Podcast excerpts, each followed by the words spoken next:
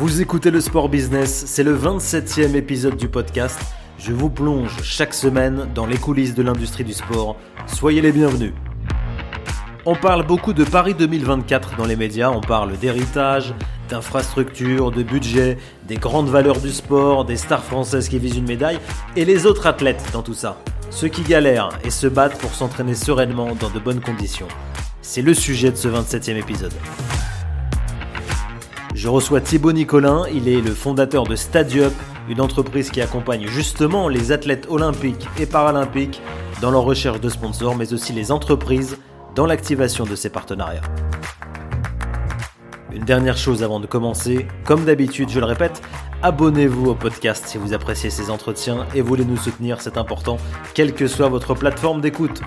Si vous utilisez Apple Podcast ou Spotify, en plus de l'abonnement, vous pouvez nous laisser quelques étoiles, cela améliorera le référencement.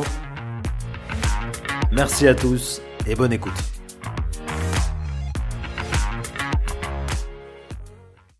Thibaut, bonjour. Eh ben, bonjour Mathieu. Merci d'être avec nous dans le podcast. Vous êtes le fondateur de Stadiup. Votre entreprise vient de fêter, si je ne me trompe pas, son deuxième anniversaire. Quel est, le quel est le concept, tout simplement? Quels sont les services que vous proposez aux athlètes et aux entreprises? Bah déjà, dans un premier temps, euh, merci Mathieu hein, pour, pour l'invitation et, merci pour, euh, de, me donner la parole et de pouvoir présenter Stadiup. Euh, nous, Stadiup, en fait, qu'est-ce qu'on est? On est un service dédié aux athlètes olympiques et, et paralympiques et aux entreprises. Euh, et on a vocation à intervenir sur deux niveaux. Donc le premier pour les athlètes, euh, dans le but de les aider, de les former et les professionnaliser. En fait, on met à disposition gratuitement tous les outils et services nécessaires pour qu'ils développent leur sponsoring. Euh, et on leur propose énormément de, produits type plaquettes, dossiers de presse, site internet, logo, fiches info, des formations, des conseils. On les aide dans les négociations. Euh, donc ça, c'est le, le, premier vrai point, euh, en sachant que c'est sans exclusivité. Ils peuvent collaborer avec qui ils veulent à côté pour qu'ils soient complètement libres. C'est sans engagement. Ils peuvent quitter ce qu'on appelle, nous, le club Stadium quand ils le souhaitent. Hein. Il n'y a aucune euh, restriction. Et c'est surtout sans commission. À partir du moment qu'on les aide ou qu'on négocie des partenariats pour eux, on ne prend aucune commission. Donc vraiment, zéro euro nous est consacré. Là où le marché, normalement, a plutôt l'habitude de proposer des commissions à 10, 15, 20, voire 30%. Nous, on n'est pas dans cette politique-là. Ça doit être quelque chose dédié aux athlètes à 100%. Donc ça, c'est le premier point, vraiment euh, inspiré euh, du, business model de l'économie sociale et solidaire. Euh, et comment bah, on fait pour vivre? Parce qu'effectivement, on a un service, mais on a une, société, donc on doit forcément vivre. Et ben à côté, en fait, on accompagne les entreprises, on leur propose des prestations pour faire vivre ces partenariats-là. Parce qu'une fois qu'un partenariat est signé, encore faut-il le faire vivre, encore faut-il l'activer. Euh, donc, on propose aux entreprises de sponsors actuels et futurs euh, de la création de contenu, donc vidéos, photos, euh, podcasts, justement, que sais-je encore, événementiel, évidemment. et on propose de l'accompagnement pour faire finalement un job de chargé de sponsoring pour être sûr que le partenariat se passe bien et du conseil bah, pour les aider et les, recommander des activations pour bah, que ça soit un partenariat réussi et que ça soit quelque chose de tripartite qui fonctionne. Vous aviez précédemment travaillé dans l'univers du sport. Quel est, quel est votre parcours, Thibaut? Alors c'est vrai que mon parcours, bah, ça a été euh, la, création de Stadiup est un peu la résultante de mon parcours. Euh, à la fin de mes études, euh, j'ai intégré la fédération de tennis, donc j'ai travaillé à peu près trois ans à Roland Garros, donc 2012, 2013, 2014. Je m'occupais notamment des partenaires des tournois et des activations digitales des partenaires. Et après, j'ai intégré en novembre 2014 euh, donc le CNOSF, le Comité national olympique et sportif français, le représentant du CIO en France, euh, le représentant de l'équipe de France olympique en France. Euh, et j'étais au département marketing, donc en charge des sponsors de l'équipe de France olympique, donc des athlètes qui vont aux Jeux. Et c'est pendant cette année-là et ces cinq années-là, hein, j'étais entre 2014 et 2019, donc notamment à l'époque de Rio 2016 et Pyeongchang 2018, euh, que je me suis rendu compte bah, du besoin énorme des athlètes sur ce sujet-là, d'être aidés euh, d'être euh, formé, d'être professionnalisé. Donc c'est cette expérience-là qui m'a qui me permet aujourd'hui d'être légitime sur notre marché et de comprendre le besoin des athlètes et de comprendre le besoin des entreprises, tout ce qui touche autour euh, du sport de haut niveau. et pour finir, j'ai fait quelques mois dans l'événementiel où j'ai travaillé pour un événement qui s'appelait Sport Illimité, qui s'appelle toujours d'ailleurs, fondé par Frédéric Michalak. Voilà, ça a été une courte période parce que c'était en période de Covid, donc le confinement a fait que l'aventure s'est arrêtée, mais m'a permis de lancer une nouvelle au travers de, de Stadiup. Depuis la création de Stadiup, combien d'athlètes et d'entreprises vous, avez accompagné Est-ce que vous avez un, petit exemple concret à nous donner, un, cas concret de sponsoring? Alors des athlètes, déjà, faut le dire qu'on en a plusieurs dizaines aujourd'hui qui nous font confiance, euh, qui nous contactent toutes les semaines, si ce n'est pas tous les jours en ce moment, encore plus en ce moment où on est euh, en phase de recrutement parce que voilà, on a un nombre limité de places euh, parce que humainement, on est une équipe de, de 5, hein, donc on, est en train de grandir et j'espère en accompagner plus demain. Mais voilà, on est autour de, de 80 athlètes et encore plus dans le réseau qu'on connaît. Euh, des entreprises, bah, il y en a euh, pratiquement, euh, voilà, ça se compte en dizaines également, bah, parce que des sponsors d'athlètes, bah, il y en a heureusement beaucoup, mais même s'il n'y en a jamais assez, parce qu'aujourd'hui, ils n'arrivent pas à, en vivre correctement. Donc, c'est pour ça qu'ils ont des besoins de sponsors. Donc, notre but, il est aussi de, de développer cette relation avec les entreprises. Et pour donner un, un, exemple très concret d'une activation et même d'un lien qu'on a avec une entreprise, bah, je vais donner l'exemple d'Intersport. Euh, qui nous a contacté presque au début de l'aventure, euh, donc en, en, 2021, et qu'on a accompagné dans la création de leur collectif. Donc, c'est 15 athlètes qui représentent les 13 régions françaises et la Belgique. Euh, sur un, des partenariats donc qu'on démarré en 2021 jusqu'à fin 2024, hein, donc un partenariat long, fidèle, ce qui est important pour un athlète pour pouvoir être serein. Et non, notre rôle, il a été de les accompagner là-dedans, dans la création, mais aussi dans la gestion au quotidien de ces partenariats-là. Euh, donc, c'est euh, Intersport qui nous a permis aujourd'hui euh, de, d'être là où on est. Ça a été notre premier vrai grosse activation et vraie grande entreprise qui nous a, qui nous a fait confiance et d'autres ont suivi derrière. Et j'espère qu'il y en aura encore d'autres après pour développer Stadiup, mais surtout pour soutenir les athlètes qu'on a rudement besoin aujourd'hui. Est-ce qu'il y a, Thibaut, une durée moyenne de, d'engagement à respecter de la part d'une entreprise et quel est le budget euh, minimum pour commencer un partenariat avec euh, un athlète?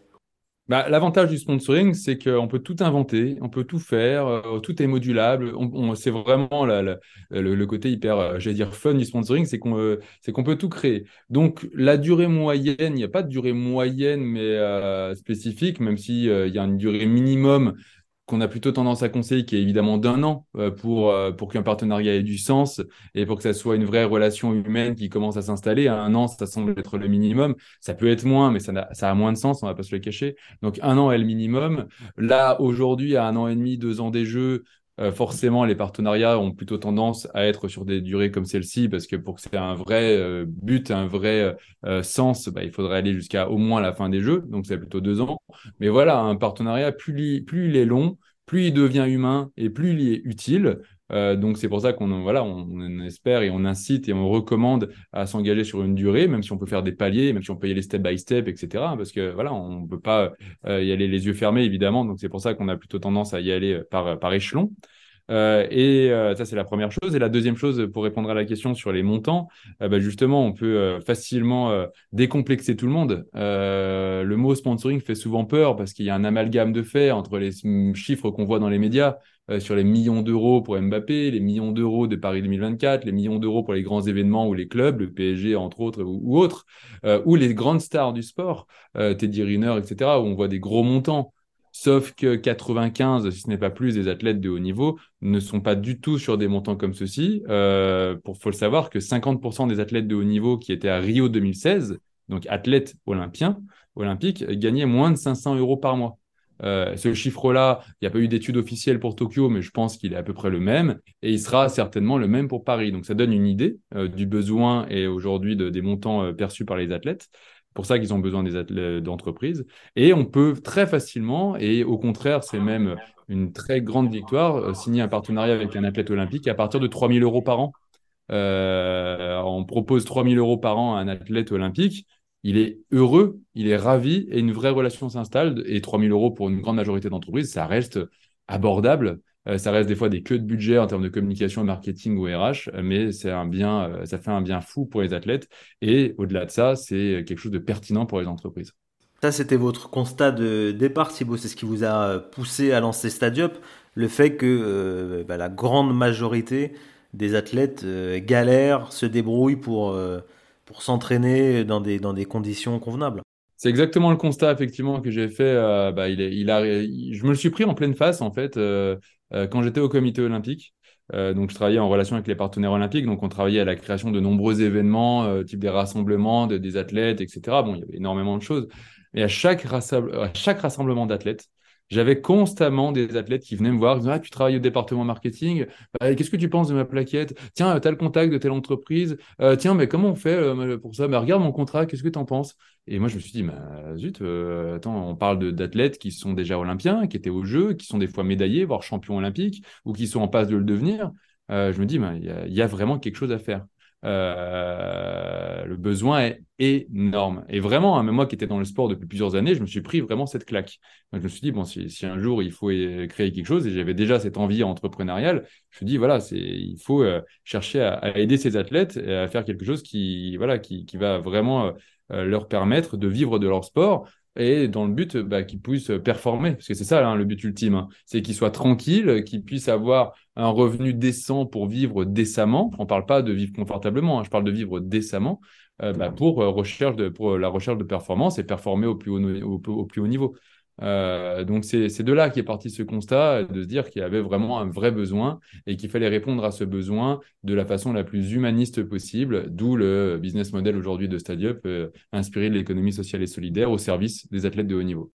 Vous avez des retours de la part des instances, des clubs, des fédérations par exemple?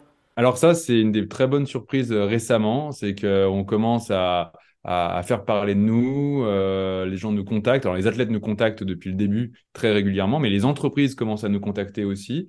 Euh, parce qu'ils voient ce qu'on fait, ils ont envie de soutenir le projet au-delà de, euh, du simple soutien d'athlètes, ils ont envie de, participer finalement à l'aventure.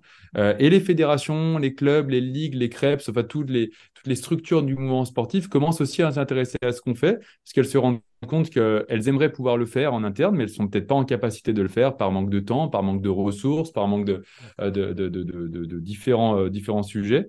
Euh, et donc, effectivement, on a des fédérations aujourd'hui avec qui on collabore, euh, qu'on va d'ailleurs bientôt pouvoir annoncer. Au moment où ça sera diffusé, peut-être que ça sera annoncé. Euh, donc, plusieurs fédérations nous contactent en disant bah, écoutez, j'adore ce que vous faites. pour nos athlètes, ce serait extrêmement utile.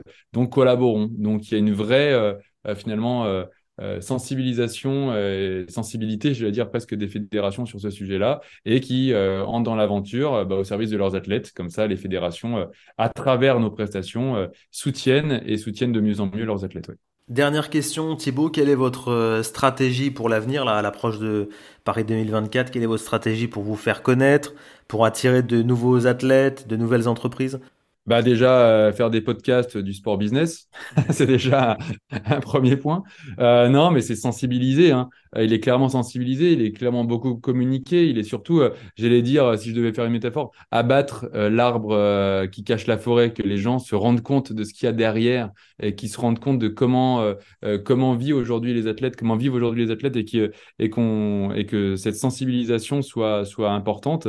Et qui dit sensibilisation dit sensibilité et forcément, derrière, les athlètes euh, en seront les gagnants parce que les entreprises vont s'y intéresser, vont même s'en inquiéter et euh, on a la chance d'être dans un univers de passion.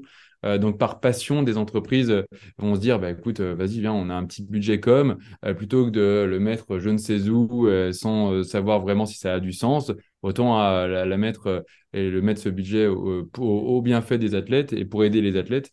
Euh, donc, donc, il est là. Euh, l'objectif d'ici 2024, il est d'agrandir. Nous, clairement, hein, si on parle d'entrepreneuriat, il est d'embaucher, il est de devenir une équipe beaucoup plus importante à travers des compétences qui viendront. C'est pour ça qu'on a Mathilde qui rejoint l'aventure en juriste parce qu'on n'avait pas encore la compétence juriste en interne.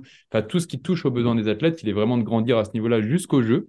Et après, il y a un vrai projet euh, bah, de long terme, hein, parce que certes, il y a les jeux, mais après les jeux, la vie continue, les athlètes continuent, la vie sportive continue.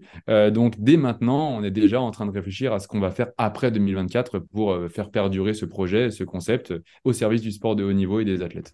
Merci d'avoir été avec nous, Thibaut. Vous êtes le, fondateur de, de Stadium et bravo pour cette, pour cette entreprise.